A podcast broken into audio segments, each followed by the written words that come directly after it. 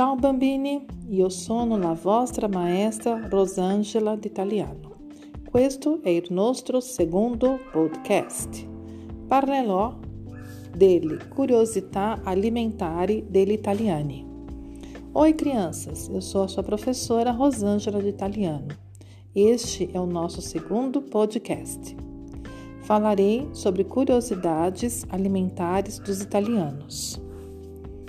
La pasta è molto popolare in Italia, ma è stata introdotta solo la salsa di pomodoro solo nel XVII secolo. In quel momento si mangiava com le mani.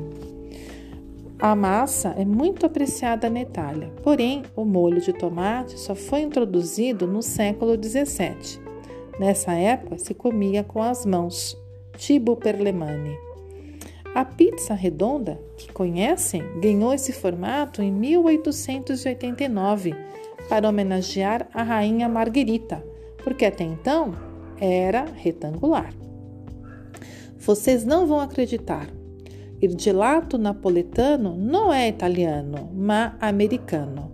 É stato ispirato da una torta fatta da Giuseppe Tortoni di gelato al cioccolato, fragola e vaniglia. O sorvete napolitano não é italiano, mas americano.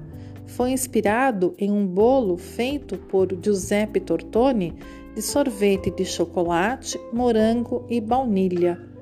Ok? Espero que vocês tenham gostado desse podcast. Abraços!